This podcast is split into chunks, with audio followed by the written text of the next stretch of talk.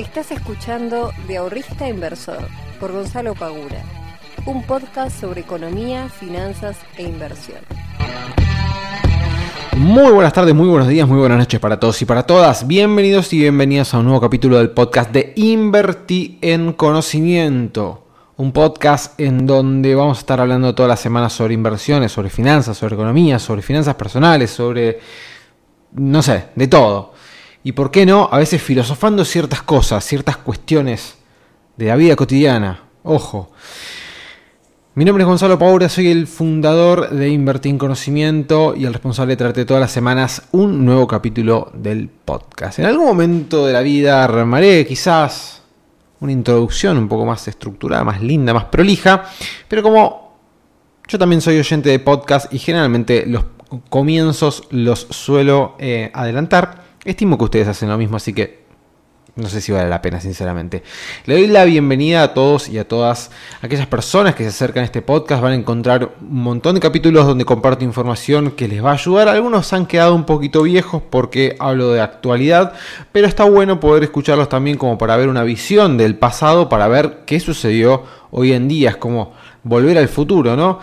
Vemos que es lo que estaba diciendo yo en aquel momento para ver si luego los acontecimientos me han dado la razón o no. Espero que sí. Yo no escucho mis podcasts, obviamente sería un embole, pero esperemos que sí, así quedo bien parado. Si no sería un garrón. Bueno, gente, em, a ver, hoy tenemos un tema que es muy interesante, que es el FOMO. ¿No saben qué es el FOMO? Bueno, hoy vamos a estar hablando de eso. Vamos a estar hablando un poquito también sobre mercados, porque me han consultado bastante, sobre todo sobre el Merval, en, no esta semana, sino la semana pasada. Em, pero por lo que veo, los mercados internacionales se mantienen bien, están allá arriba. Lo estamos mirando, pero están allá arriba. La verdad que da un poco de vértigo. Em, pero bueno, sigue todavía la tendencia alcista, así que vamos a disfrutarla. Eh, como siempre digo, cuando estamos así tan, tan, tan, tan alcistas, siempre con, por favor, con un ojo puesto en el mercado y con el rápidos en el mouse, porque, bueno, ya saben que eh, esto se mueve minuto a minuto y cualquier acontecimiento o noticia puede, este, puede tener un movimiento importante dentro de lo que es el mercado. Eh, si miramos también lo que es el mercado local, el Merval hoy cerró con una suba de un poquito menos del 1%, creo que el 0,30, 0,40%, pero se mantiene bastante al taco de lo que es eh, el máximo en pesos, obviamente estoy hablando, de lo que había marcado la vez pasada. Eh, si nosotros intentamos hacer una estimación de cuál podría llegar a ser el retroceso, si es que lo hay, Inicialmente podemos ir a buscar primero el soporte que fue el máximo em, anterior, ¿sí? que se da en los, ¿dónde está? Por acá, 55.500 puntos del Merval. Pero, pero, pero, tenemos antes eh, un punto muy interesante que son los 57.500, este, que es el 0.50 de Fibonacci. Así que, ojo, vamos a testearlo. Vamos a esperar a ver qué sucede con el, Merval.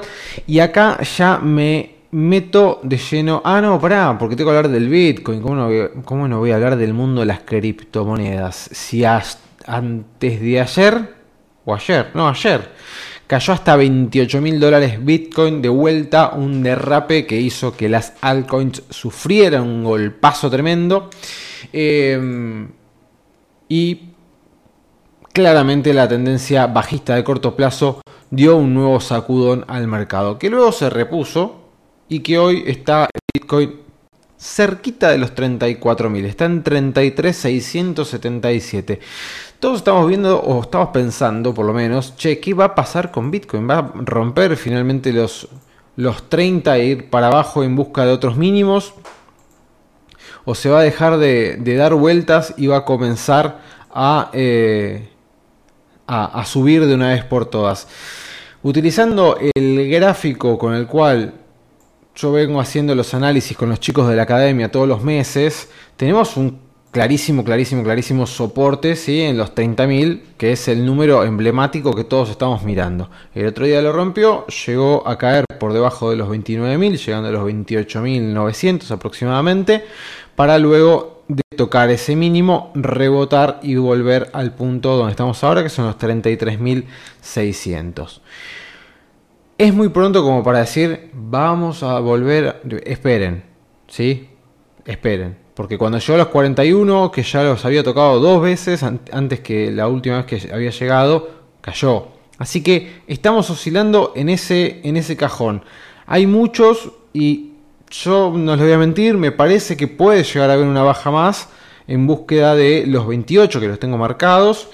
Que en su momento, estos 28 que yo les estoy comentando, fueron, fueron, em, hace bastantes charlas atrás, fueron precios objetivos a que rompa el Bitcoin al alza. Bien, y luego los 28 tenemos los 25.308. O sea que tenemos 28.000 y 25.000 como puntos objetivos si llega a retroceder y perder definitivamente los 30. Que podría tranquilamente perder los 30, ir a buscar los 28 y de ahí empezar a rebotar. O si no, ir a buscar directamente los 25.308 y de ahí comenzar a rebotar nuevamente. Esperemos que rebote desde acá, así se deja de hinchar este, esta, eh, se llama, esta corrección del 50% que tuvo Bitcoin desde sus máximos. Y ya tanta gente que tengo preocupada preguntándome por esto empieza a sonreír un poquito más. Eh, porque bueno, nada, ya venimos desde, desde el, máximo fue, ¿cuándo fue? A ver, el máximo fue el 12 de abril. Ya estamos a 23 de junio, o sea, eh, si bien no es una cantidad de tiempo fenomenal, pero bueno, nada, como para empezar a, volver a tener algunas alegrías con tendencias alcistas, porque las que más sufren encima son las altcoins, porque cada vez que Bitcoin se cae un 10%, las demás se caen un 30%, o sea que te parte a mitad. Este, así que bueno, cuidado con eso, vayan testeando, sepan que los 41.000 es importante, es importante que si llega de vuelta a ese punto que supere la media móvil de 200. Bien, si no saben lo que estoy hablando, hay un curso de este análisis técnico que tenemos en nuestra academia. Así que los invito a pasar por ahí y los invito a pasar por la descripción de este podcast donde van a encontrar un link para poder ver una clase gratuita que armé sobre introducción a las inversiones. Bueno, gente, dicho todo esto, vamos a meternos ya de lleno en el tema del día de hoy que es el FOMO. ¿Por qué quiero hablar del FOMO y qué es el FOMO, que es una palabra que, digamos, en la jerga se utiliza bastante, sobre todo en la jerga este, de las criptomonedas, que son las siglas en inglés de Fear of Missing Out. Eh, como siempre, tengo que pedir perdón a la gente que sabe hablar inglés, a aquellos que enseñan inglés, este, por mi mala pronunciación. Es un objetivo que tengo para este año y el año que viene, tratar de aprender de una vez por todas inglés en serio.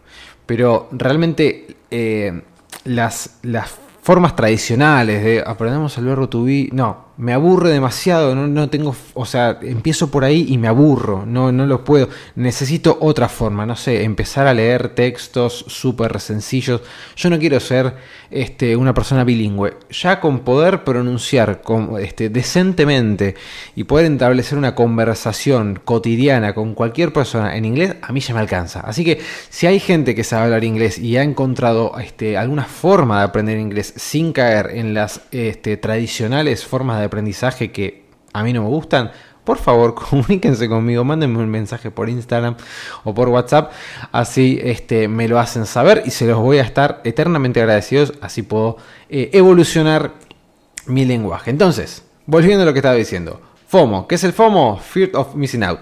Es el miedo a perdérsela, eso es básicamente. Ese miedo de decir, uy, me estoy perdiendo la suba, ¿qué está pasando? ¿Qué, ¿Qué hago? ¿Me meto, no me meto, me meto, no me meto? O empieza a caer, uy, me la estoy perdiendo y ahora cuando quiera comprar seguro va a rebotar y me la perdí.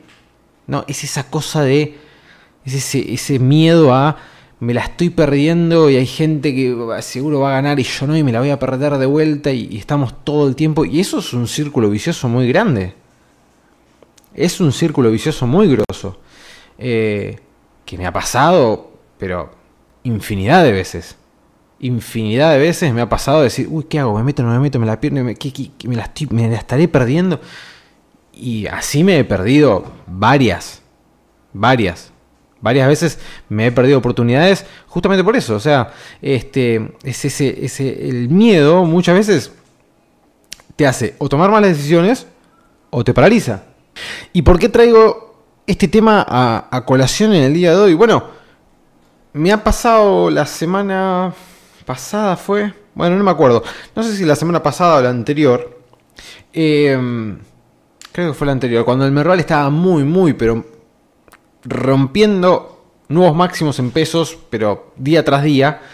Y ya había subido, creo que un 40%, una cosa por el estilo. Había subido el Merval. Y. Pero abrí el sticker de pregunta este, para que me consulten y muchas consultas fueron de es tarde para entrar. Che, es, buen momento de compra, compro o no compro, ¿qué opinas? ¿Qué me decís? ¿Qué me aconsejas? ¿Compro ahora o espero? Che, ya me la perdí, ya pasó, ¿seguirá subiendo? Entonces aparecen este tipo de cuestiones. Ahora, yo digo, ¿dónde estaban cuando el Merval estaba bajo y no compraron. O mejor dicho, suponete que vos ves y o sea, supongamos vos lo venís siguiendo el Merval, ¿no? Sos un inversionista que quiere invertir en acciones o ya estás invirtiendo y lo venís siguiendo. Tiki, tiki, tiki, tiki, tiki. Ves que sube un día, sube dos, sube tres, sube cuatro. Dices, che, parece que algo está pasando acá. Sube cinco, sube seis, sube siete. Che, que mira cómo sube. En algún momento tenés que tomar la decisión de entrar o no entrar. En algún momento tenés que decidir si comprar o no comprar.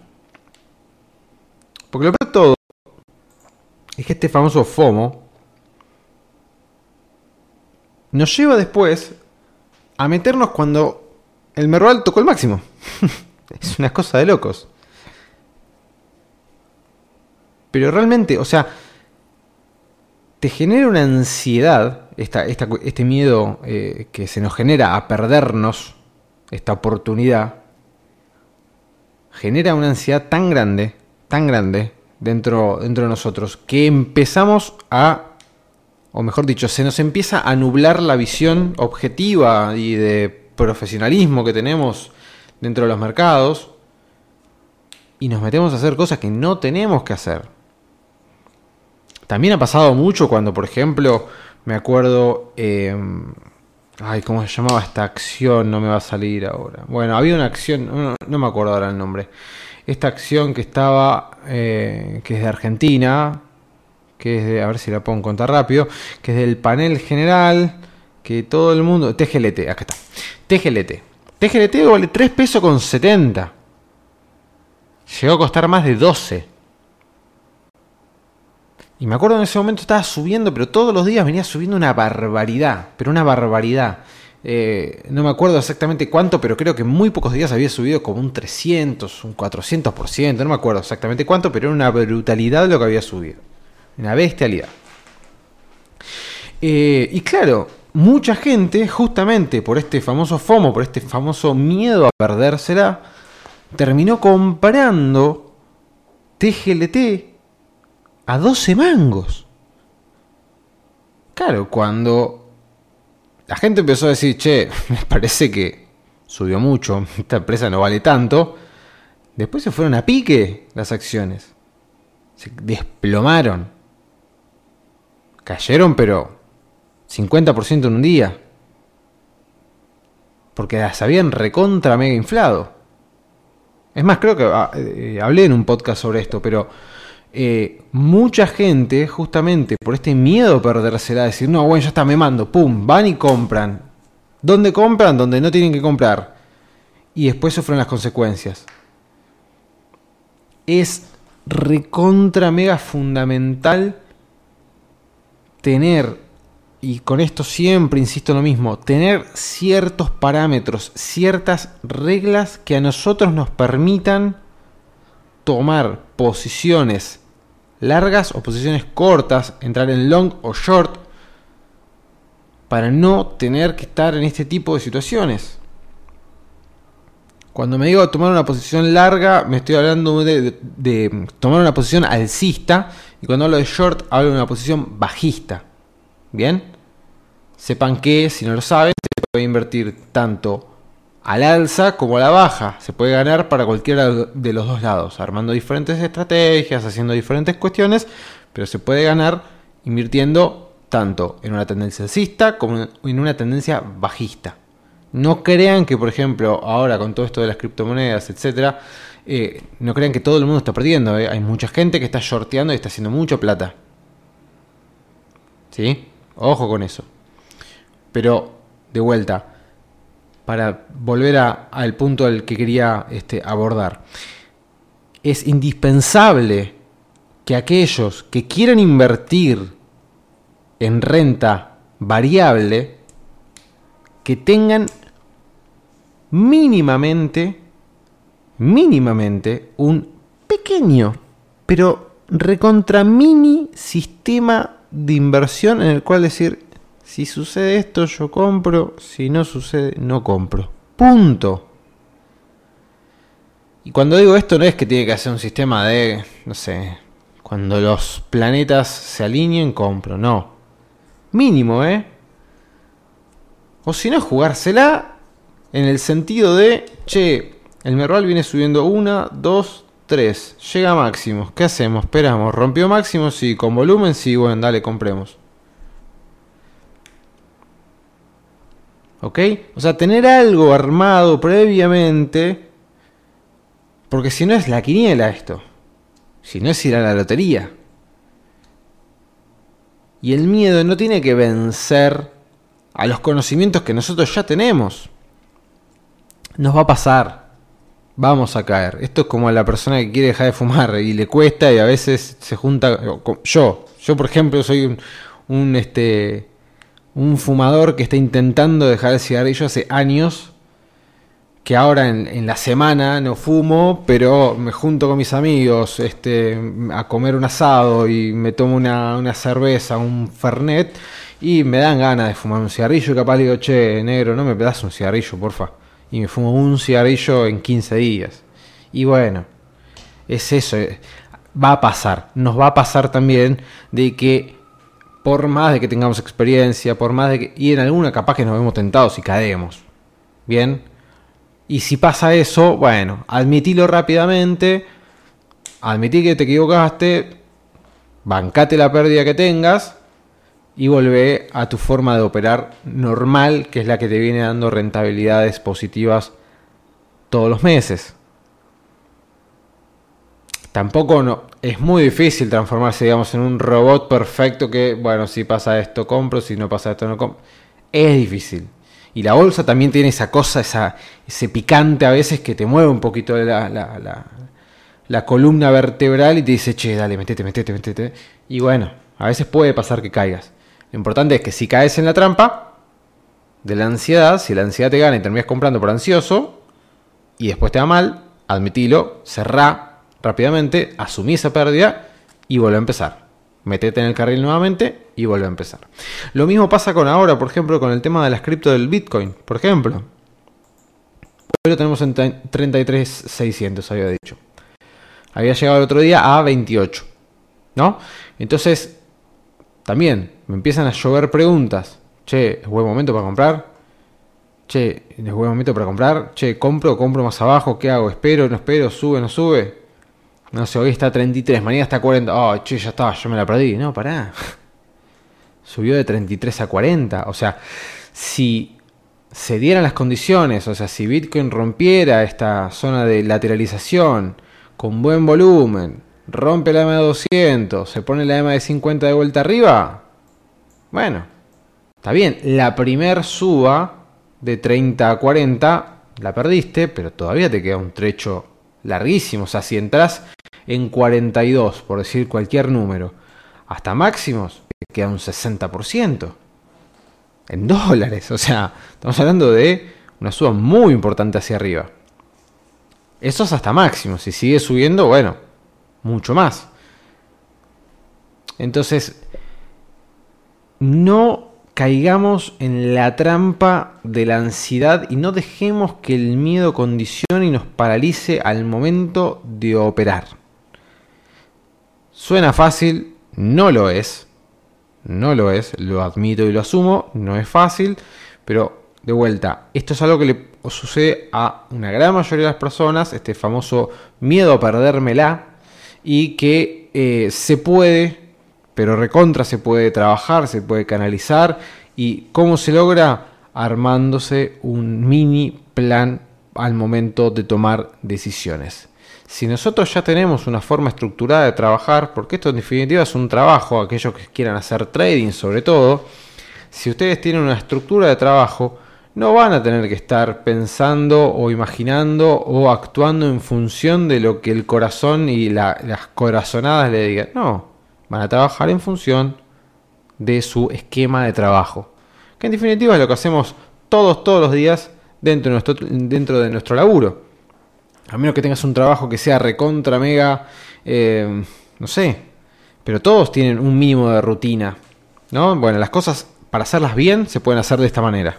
Esto es lo mismo, no hay diferencia. Gente, muchas gracias por estar nuevamente un miércoles más conmigo. Les mando un fuerte abrazo. Ah, y el lunes que viene está el nuevo curso de criptomonedas, así que no se lo pierdan porque va a estar buenísimo. Les mando un fuerte abrazo, que tengan un lindo fin de semana. Chao.